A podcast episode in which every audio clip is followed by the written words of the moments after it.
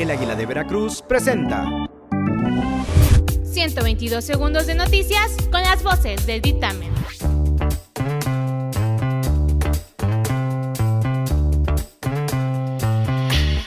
Yo soy Jalil Beiruti y estas son las noticias del día.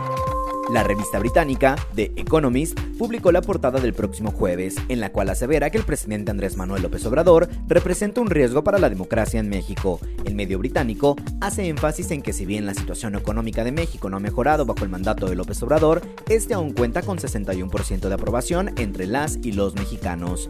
Por otro lado, The Economist destaca la incertidumbre que se vive dentro del sector privado por las políticas del mandatario, así como la intención de López Obrador de reformar o incluso eliminar los organismos autónomos del país, como el INE.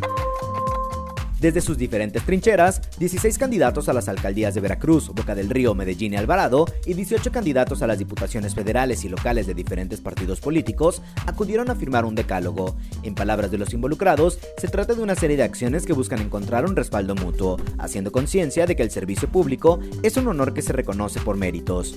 Los empresarios y asociaciones civiles aseguran que el objetivo de la firma del decálogo es poder trabajar de la mano y en coordinación con quien resulte ganador en las próximas elecciones del 6 de junio.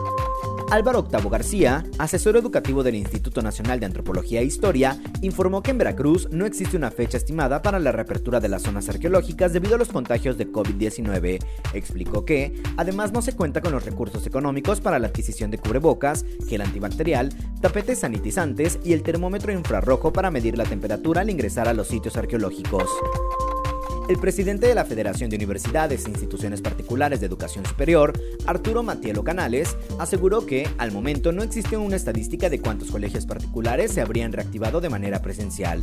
Lo que sí es un hecho es que se están ofreciendo cursos de regularización, asesorías casi personalizadas e intercambio de estrategias entre las mismas instituciones educativas. Además, mencionó que los padres de familia están prefiriendo el modelo de educación híbrido, lo cual los prepararía para una asistencia presencial.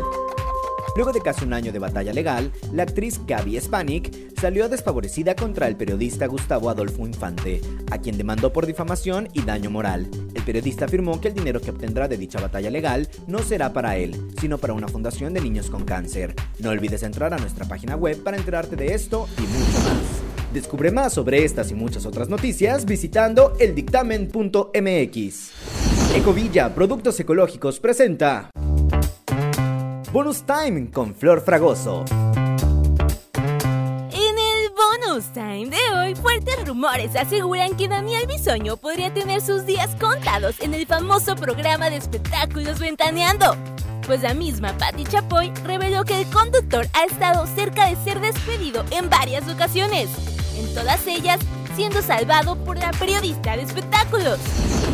Además, se anuncia la llegada del servicio de streaming de HBO Max a América Latina. Da soy pop a nuestras historias de Instagram para conocer todos los detalles. Mi nombre es Flor Fragoso y esto fue el Bonus Time.